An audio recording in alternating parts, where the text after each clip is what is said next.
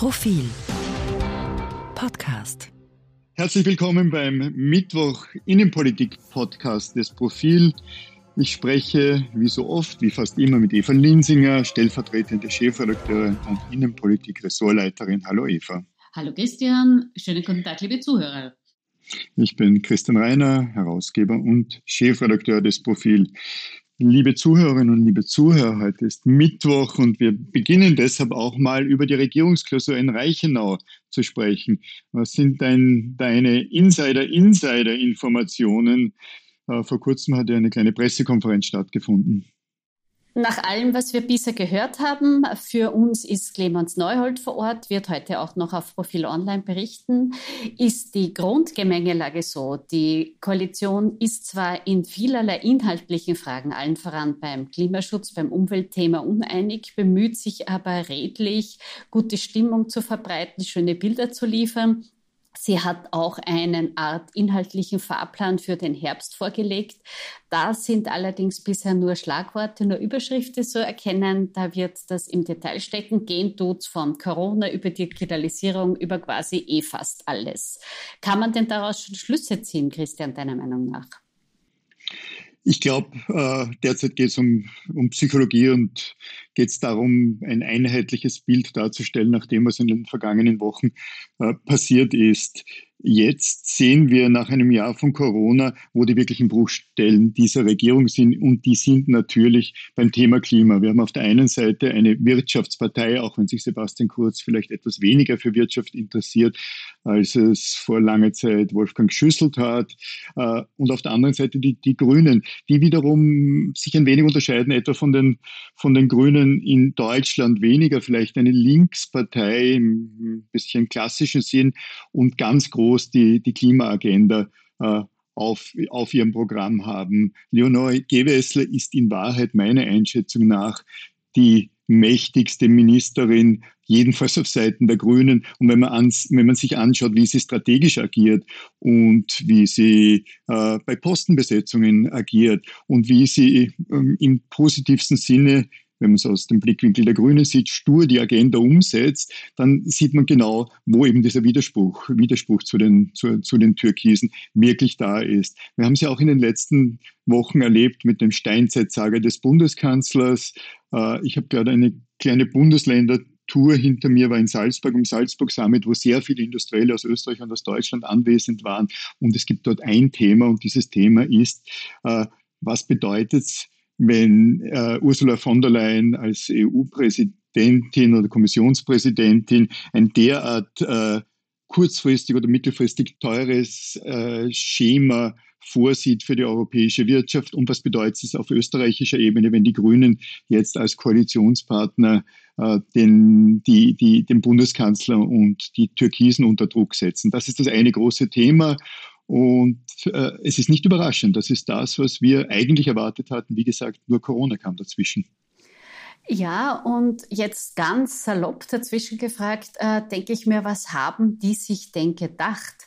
Offensichtlich war der Irrglaube verbreitet, es geht in Sachen Klimaschutz weiter wie bisher. Regierungen, die EU-Kommission verspricht irgendetwas, setzt sich ambitionierte Ziele. Wir kennen das seit vielen, vielen Jahren, wo irgendwelche Ziele gesetzt werden und dann natürlich nicht erreicht werden, weil einfach die Maßnahmen dazu fehlen. Ich habe manchmal den Eindruck, äh, manche Wirtschaftsvertreter waren der irrigen Meinung, das geht einfach so weiter, obwohl mittlerweile die Alarmsignale sehr deutlich sind. Man muss jetzt wirklich nicht mehr Wissenschaftler, Wissenschaftlerin sein, um den Klimawandel zu erkennen. Man sieht ihn mittlerweile mit dem freien Auge.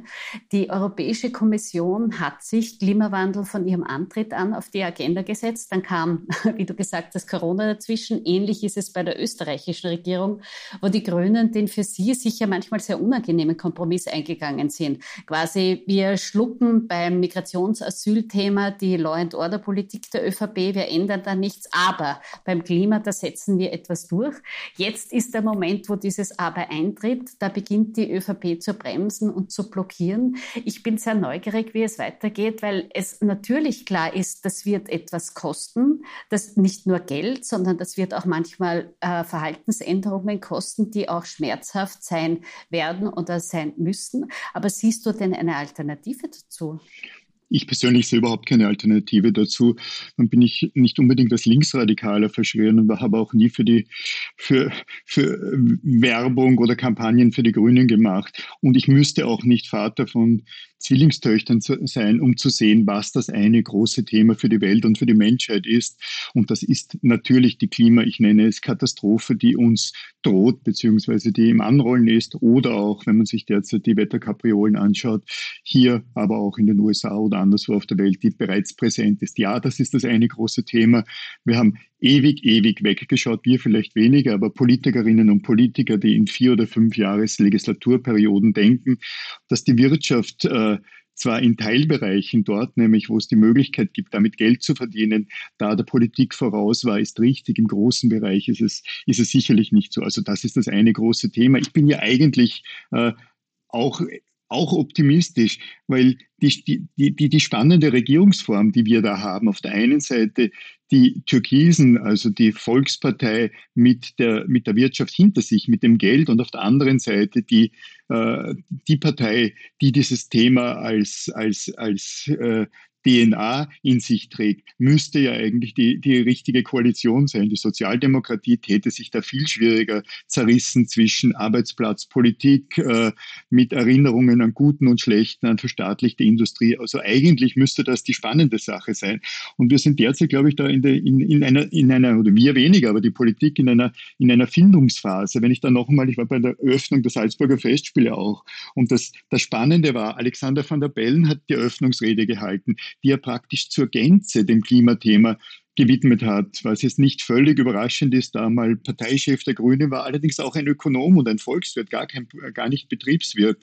Äh, in der ersten Reihe saß Ursula von der Leyen als Gast der österreichischen Bundesregierung und diese eigenartige Koalition zwischen Ursula von der Leyen und dem grünen österreichischen Bundespräsidenten gegen die ganzen Ministerinnen und Minister, die auch dort waren, aber das waren zu einem Gutteil eben türkise Ministerinnen und Minister, war sehr spannend, wenn ich das vielleicht noch äh, auch in Erinnerung rufen darf, äh, was, was Alexander van der Bellen sagte, die Eröffnungspremiere war ja Don Giovanni und da geht es am Schluss, der, der, der Diener sagt, äh, ich suche mir jetzt einen neuen Herrn, in Wahrheit sagt einen besseren Herrn und van der Bellen hat das ver, ver, verflochten in seiner äh, üblich charmanten und scheinbar, und scheinbar äh, nicht vorbereiteten Art verflochten mit dem Thema von, von, von äh, mit dem Thema, können wir zurück zur Normalität kehren? Und er gesagt, sicherlich nicht. Wir dürfen nicht zurück zur Vor-Corona-Normalität kehren, weil, und das bin ich wieder bei der Antwort auf deine Frage, Eva, weil diese Vor-Corona-Normalität keineswegs eine gute war, sondern eine mehr als bedrohliche, die die gesamte Menschheit umbringen kann. Ja, und dann nicht zuletzt kommt auch noch ein strategisches Momentum dazu. Äh, über Corona ist manchmal ein bisschen in Vergessenheit geraten. Aber diese Zorn, diese Wut, diese Enttäuschung der Jungen, all derer, die bei Fridays for Future mitmarschiert sind, über die ältere Generation, die so viel verbockt hat, die so viel schleifen hat lassen in Sachen Klimaschutz, die ist ja auch eine Triebfeder des äh, grünen Wahlergebnisses. Und gerade heute gab es wieder einen Appell von 14.000 Wissenschaftlerinnen und Wissenschaftlern an die Politik, da endlich etwas zu tun und nicht nur weiter zuzusehen und zu warten, dass vielleicht die Wunderimpfung gegen die Klimakatastrophe erfunden wird. Die wird es nämlich nicht geben. Da wird es einfach andere Lösungen brauchen. Insofern verstehe ich die Grünen, dass sie da so sehr drängen, weil das ist für sie wirklich eine entscheidende Sache. Sie haben all das Schlucken bei anderen Themen immer damit gerechtfertigt, dass jetzt beim Klimaschutz etwas kommt kommt. Jetzt muss aber auch etwas kommen. Sonst ist diese Regierung aus Sicht der Grünen nicht mehr tragfähig. Was ich noch nicht ganz verstehe, weiß, wir haben alle wir, wir versuchen das ja zu sezieren und genauer anzuschauen, ist, wie viel Taktik da bei Sebastian Kurz dabei ist, wenn er zum Beispiel dieses zweifellos überzogene Wort von zurück in die Steinzeit verwendet. Ist es Taktik, weil er seine eigene Partei und seine Geldgeber befriedigen muss, weiß er aber genau, dass das Wort eigentlich unangebracht ist und dass er Kompromisse schließen muss, ist ihm das Wort schlicht entglitten, wie so einiges in letzter Zeit bei seinen, bei seinen Vergleichen. Äh, ich glaube, es ist eine Mischung. Also äh, nur Taktik, wie wir sie in, in ruhigeren Zeiten für, die, für, für Sebastian Kurz, falls es die in den vergangenen Jahren je gab, in ruhigeren Zeiten hätte er das Wort wahrscheinlich nicht verwendet. Also ich denke, es ist eine Mischung an, an dem, was er in der Öffentlichkeit tut oder vielleicht auch tun muss, damit die Identität dieser Partei äh, erhalten bleibt und damit die Geldgeber oder die Lobbys der Partei befriedigt sind. Andererseits weiß er, da gibt es den Koalitionspartner, mit dem man in in, in weiten Teilen ja jedenfalls eine gute Gesprächsbasis hat. Also mit Werner Kogler sehe ich jetzt die, die großen Probleme nicht. Dann gibt es andere Probleme, die er hat mit, mit dem Justizapparat, wo dann die Justizministerin wiederum zur, zur, zum, zum Sündenbock, Sündengeist müsste man sagen, im Zusammenhang äh, äh, gemacht wird. Aber äh, ich glaube, es ist eine Mischung, so ganz genau weiß er nicht, was er will und erst recht tun sich andere Ministerinnen auf der tür türkisen Seite etwas schwer, den eigenen Chef da jetzt einzunorden und ganz zu verstehen, was, was der Bundeskanzler da macht und wie sie selbst agieren sollen. Ja, und äh, wenn du dir anschaust, äh, was andere Staaten machen, was Deutschland plant, was es in anderen Staaten gibt, dann kommt Österreich schon teils verflixt alter her. Und das passt eigentlich gar nicht dazu, dass es sich immer gerne als Umweltmusterland äh, rühmt. Ähm, ja, wir, es ist einiges passiert. Es gibt das Erneuerbarengesetz, aber diese Kehrtwendung des Kanzlers, das jetzt plötzlich als zurück in die Steinzeit zu geißeln, kam wohl einigermaßen überraschend. Ob ihm das das jetzt passiert ist, wie du angesprochen hast, oder ob es eine richtige taktische Inszenierung war, weil quasi beide Parteien, die Grünen und die ÖVP, ihre Klientel bedienen können. Ich glaube, es wird wohl eine Mischung daraus sein, aber dessen ungeachtet war dieser Steinzeitsager natürlich ein Fehler. Der ist so überzeichnet, das stimmt in dem Sinn einfach nicht. Wir werden allerdings sehen, auch das war auf dieser ähm, Klausur ganz spannend, es geht immer noch um Corona. Es wird diskutiert, wie geht es weiter, wie geht es mit dem Impfen weiter? Wie geht es mit der Impfbereitschaft weiter? Was ist denn deine Prognose? Erwartest du große Wellen im Herbst, große Corona-Diskussionen oder werden wir im Herbst vor allem über das Klima diskutieren?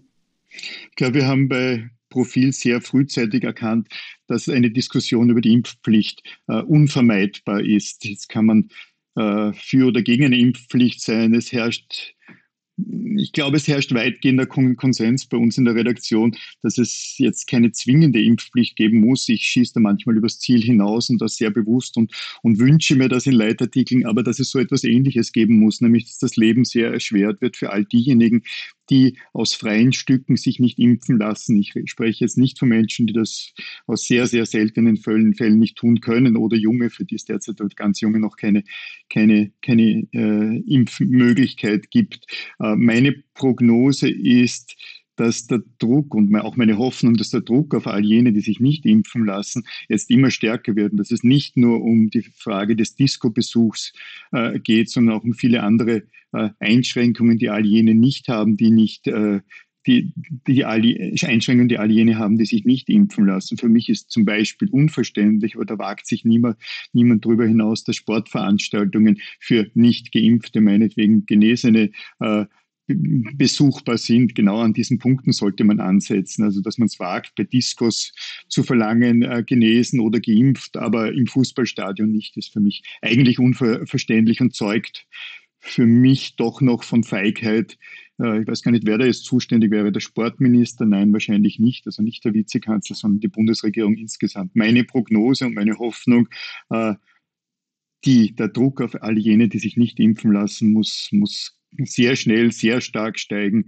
Sonst sind wir mitten in einer vierten Welle und die, und das ist ja ein Missverständnis, die kann sehr wohl relativ schnell zu einer Überbelegung oder zu einer Überstrapazierung der intensivmedizinischen Betreuung in Österreich führen.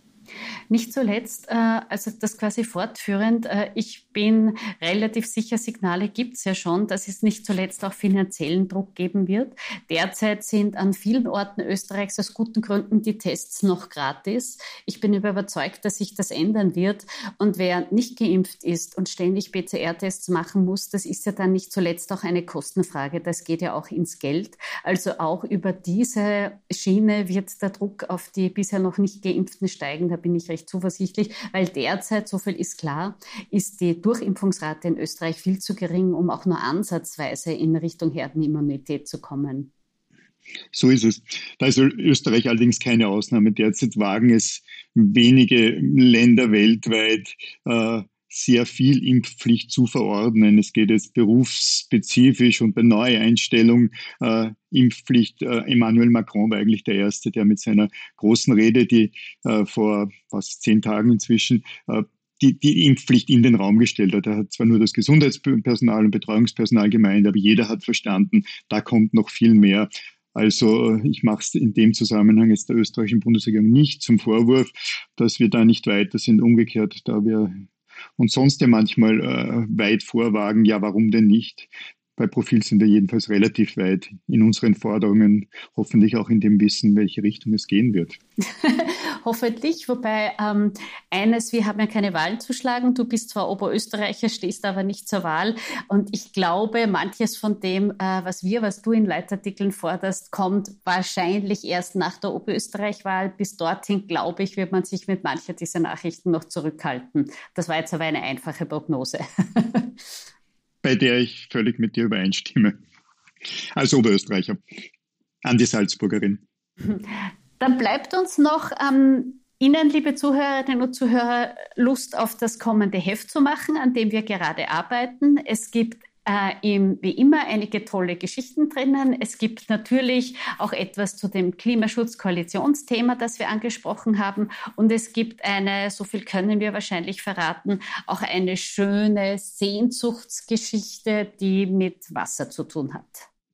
So ist es. Wasser nicht zu trinken, aber mehr verraten wir jetzt nicht. Liebe Eva, vielen Dank fürs gemeinsame Diskutieren. Danke dir, danke Ihnen fürs Zuhören.